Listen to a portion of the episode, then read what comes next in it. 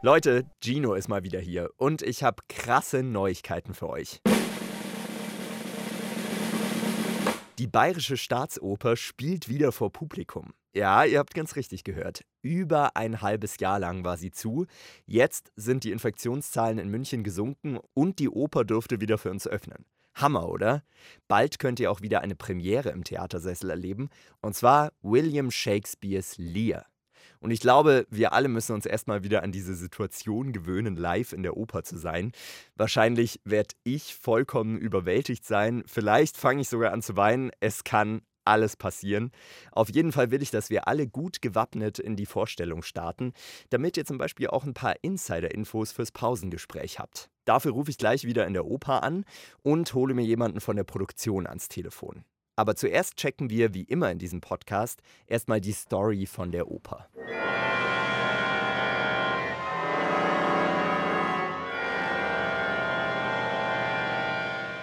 Lear von William Shakespeare. Ursprünglich ein Theaterstück, King Lear. Und dieser Lear ist auch die Hauptfigur. Ein alter König mit einem großen Königreich. Das will er jetzt unter seinen drei Töchtern aufteilen. Goneril, Regan und Cordelia. Wer von den dreien ihn am meisten liebt, kriegt das größte Stück vom Kuchen ab, also vom Königreich. Cordelia, die jüngste Tochter von Lear, kann ihre Liebe zum Papa aber nicht so gut beschreiben und geht deswegen leer aus. Sie wird sogar verstoßen. Goneril und Regan teilen sich das Reich also untereinander auf, kriegen sich aber richtig in die Haare, was Lear das Herz bricht und ihn schließlich in den Wahnsinn treibt. Wie das auf der Opernbühne aussieht und vor allem, wie es klingt, will ich jetzt rausfinden. Und alle von euch, die schon länger bei diesem Podcast dabei sind, wissen, was jetzt kommt. Wir klingeln bei dem Opernpförtner unseres Vertrauens durch, Toni Fuchs. Er stellt uns nämlich an die Leute durch, die die Oper auf die Beine stellen. Bayerische Staatsoper Fuchs, guten Tag. Ja, servus Toni. Hier ist der Gino mal wieder. Ja, Gino, hallo, schön von dir zu hören. Danke, gleichfalls, gleichfalls. Du, ich habe gehört, ihr spielt wieder vor Publikum. Das ist ja ein ziemliches Highlight. Wie ist die Stimmung so im Haus? Wir sind alle mit, mit voller Kraft dabei und freuen uns, dass es Step by Step vielleicht mehr Zuschauer geben wird bis in die Festspiele rein. Und ja, darauf arbeiten wir alle hin und sind alle guter Dinge und überglücklich, dass wir wieder Zuschauer haben. Das bin ich auch. Ich freue mich auch schon richtig auf den Lier. Würdest du mich denn da mal wieder an jemanden von der Produktion durchstellen? Aber natürlich, das ist mir selbstverständlich eine Ehre. Was hättest du denn gerne für einen Bereich? Hm, vielleicht jemand aus dem Orchestergraben diesmal? Gut, da würde ich sagen, versuchen wir mal den Felix Miltenberger zu erreichen. Mhm. Das ist der Assistent vom Dirigenten, der bei uns den Lier dirigiert. Ja, super. Toni, du weißt genau, was ich brauche. Dann äh, sage ich danke und bin mal gespannt, ob er rangeht. Assistent vom Dirigenten. Was macht man da eigentlich so? Weil dirigieren wird die Oper am Ende ja der Dirigent selbst, oder? Das ist beim Lier übrigens der Finne Jukka-Pekka Saraste. Vielleicht teilen die sich die Oper ja irgendwie auch auf. Die erste Hälfte du, die zweite Hälfte ich. Ich habe auf jeden Fall sehr viele Fragen. Hallo? Ist da der Gino? Ja, genau. Hi Felix. Hi Gino. Schön, dass du rangehst. Es freut mich sehr. Ich starte jetzt einfach mal direkt ins Blaue hinein mit einer totalen Basic-Frage. Du bist Dirigentenassistent was heißt es denn genau? Du musst jetzt nicht dem Dirigenten dauernd Kaffee holen, würde ich mal vermuten. nein, nein, wir gehen tatsächlich gemeinsam Kaffee trinken, gegebenenfalls dann in der Pause. Okay. Aber ansonsten habe ich durchaus musikalische und organisatorische Aufgaben. Ich dirigiere selbst Proben für ihn, wenn er nicht da sein kann aus verschiedenen Gründen oder wenn er gerade mit dem Orchester probt, leite ich parallel die szenischen Proben mit Klavier und den Sängern. Wenn er selbst äh, dirigiert, bin ich im Saal und äh, gebe ein zweites Paar Ohren, um auf die Balance zu achten, ob man die Sänger auch überall gut hört und einfach, was mir sonst äh, so auffällt. Ich bin aber auch dafür verantwortlich, die Probenpläne mitzugestalten und weiterzugeben, frühzeitig zu planen, wer wann gebraucht wird, wie man am nächsten Tag weiterprobt und solche Sachen. Also vermittle auch so ein bisschen zwischen dem sehr beschäftigten Maestro und äh, all denjenigen, die dann aber auf diese Informationen angewiesen sind. Kommen wir mal zur Musik jetzt vom Lier, von der Produktion, an der du gerade mitarbeitest. Was macht die Musik vom Lier für dich so spannend? Was es besonders macht, ist wahrscheinlich die pure Kraft und beinahe Brutalität, mit der die Musik die ja durchaus brutale Handlung dieses Werks von Shakespeare unterstreicht und unterstützt. Es gibt Stellen, die sind so laut und so dissonant, dass es beinahe wehtut beim Zuhören.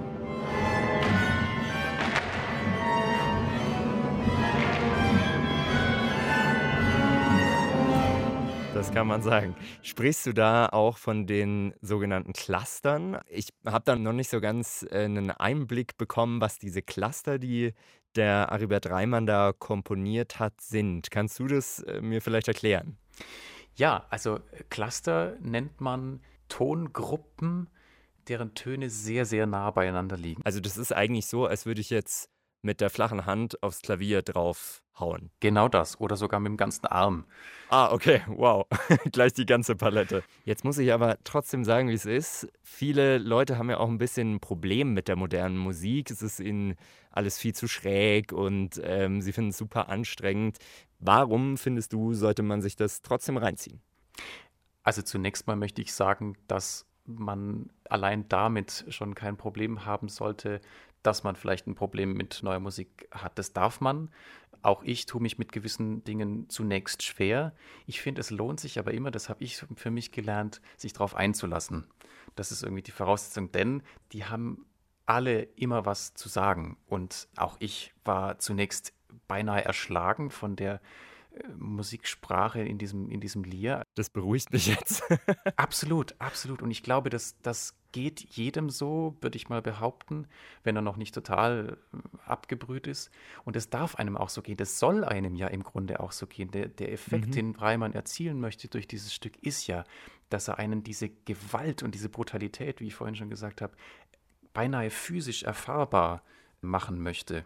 Ich hoffe, dass du in dieser Herangehensweise jetzt noch ganz viele coole Sachen entdeckst, jetzt in der Endprobenphase. Und ich sage vielen Dank, dass du mich in deinen Dirigentenkosmos mitgenommen hast, Felix. Sehr gerne. Dann mach's gut. Ja, du auch. Ciao, Gino. Mich würde ja interessieren, wie Sängerinnen und Sänger sich diese komplizierte Musik überhaupt merken können. Vielleicht können wir ja noch jemanden von der Besetzung nach der Probe abgreifen. Ich frage nochmal bei Toni nach. So, Gino, wie sieht's aus mit deiner Dirigentenkarriere? Strebst du eine an nach deinem Gespräch? naja, weiß ich noch nicht so. Ich glaube, ähm, ich überlasse es Dirigieren, ehrlich gesagt, lieber den Profis und stelle weiter meine kleinen Opernfragen. ja gut, apropos, so wie ich dich kenne, willst du bestimmt mit noch jemandem sprechen. Ja, da kennst du mich mittlerweile ganz gut. Ähm, eine Sängerin vielleicht? Ist da gerade jemand im Haus? Ja, die Hanna Elisabeth Müller habe ich vorher gesehen, wie sie zur Probe ging. Mhm. Die spielt die jüngste Tochter von König Lear. Das wäre super, das klingt gut, wenn es klappt. Ich würde sagen, wir probieren es einfach mal, ob wir die Hanna ans Telefon kriegen. Perfekt. Danke dir. Die Rolle, die Hanna Elisabeth Müller spielt, finde ich ja neben dem Lear fast die spannendste. Die jüngste Tochter von Lear, Cordelia. Hanna Elisabeth Müller ist Sopranistin und wurde 2010 Mitglied des Opernstudios an der Bayerischen Staatsoper. Mittlerweile schaut sie immer mal wieder als Gastsängerin vorbei. Hi Tino. Hi, Hanna Elisabeth. Darf ich Hanna sagen oder Hanna Elisabeth? Wie ist dir das am liebsten? Hanna reicht völlig. Alles klar, cool. Ja, danke, dass du dir die Zeit nimmst für den kleinen Operntalk. Ja, gerne. Ich habe gerade schon mit dem Felix Mildenberger telefoniert, eurem Dirigentenassistenten, und wir haben so ein bisschen über die Musik gequatscht. Und da frage ich mich jetzt, wie merkst du dir als Sängerin eigentlich so eine ganze Oper, vor allem hier im Lier, wo die Melodien jetzt nicht so leicht ins Ohr gehen.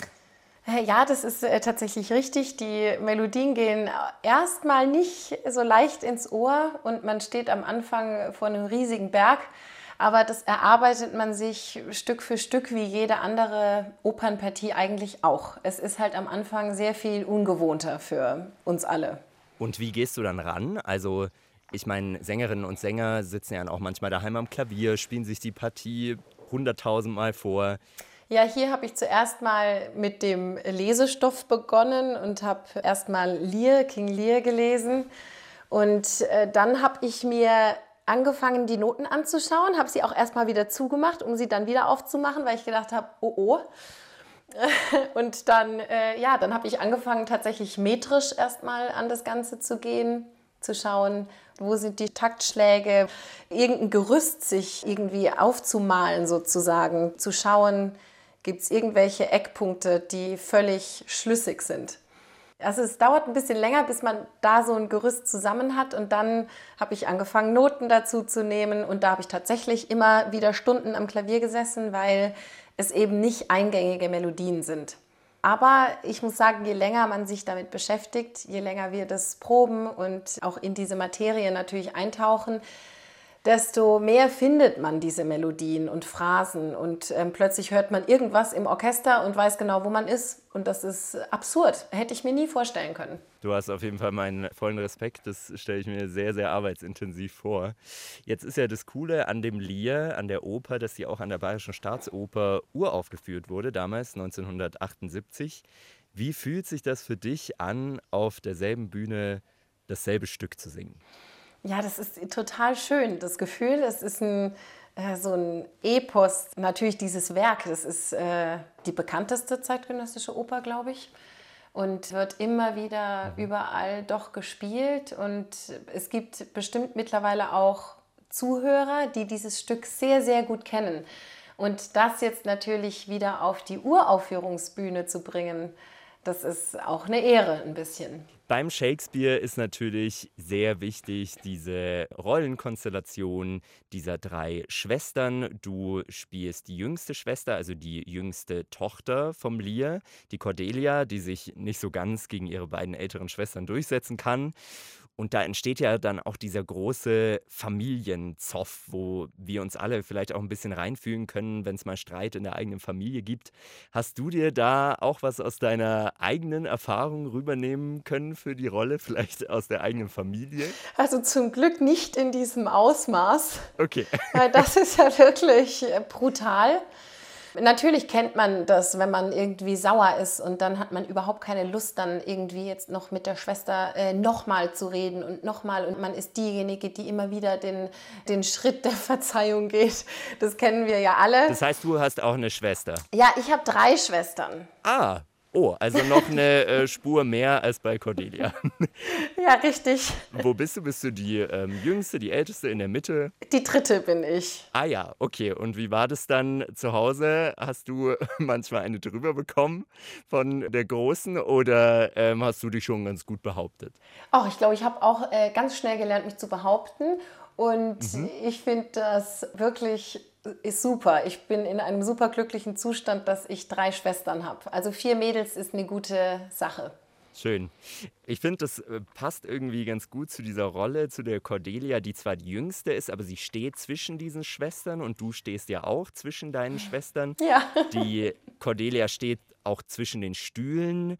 Was findest du besonders tricky an dieser Rolle? Wenn man an das äh, Shakespeare-Werk geht, mhm ist das Herausfordernde, gar nicht so viel zu machen.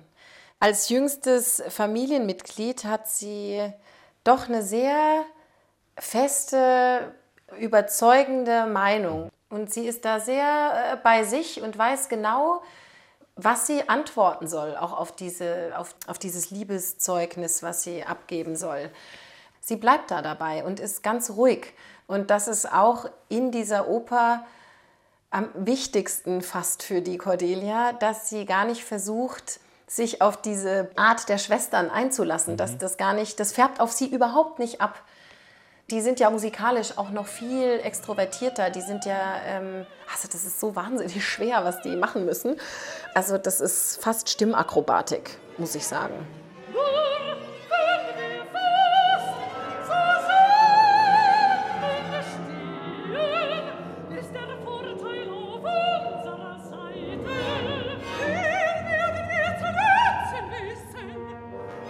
Also ich ziehe den Hut vor allen meinen Kollegen und vor, vor allem vor meinen zwei Kolleginnen, was die da abliefern. Die Cordelia hat eine ganz andere äh, Stimmführung. Also ich könnte mir jetzt vorstellen, dass sie sehr gesettelt, sehr geerdet vielleicht klingt. Ähm, hast du da ein Beispiel aus der Oper? Tatsächlich, sie singt äh, im Vergleich zu den Schwestern sehr ruhige Linien. Sie hat auch eine mhm. Stelle und da merkt man, da setzt fast der Herzschlag aus. Da ist sie wie in, als ob sie stottert. Sie weiß einfach nicht, was sie sagen soll. Das ist nachdem der König, ihr Vater, sie mit dem König von Frankreich verheiratet und enterbt und wegschickt. Das ist natürlich das Schlimmste, was passieren kann. Er sagt, dein Blut ist nicht das meine. Und da gibt es einen Moment, da fängt sie an zu stottern.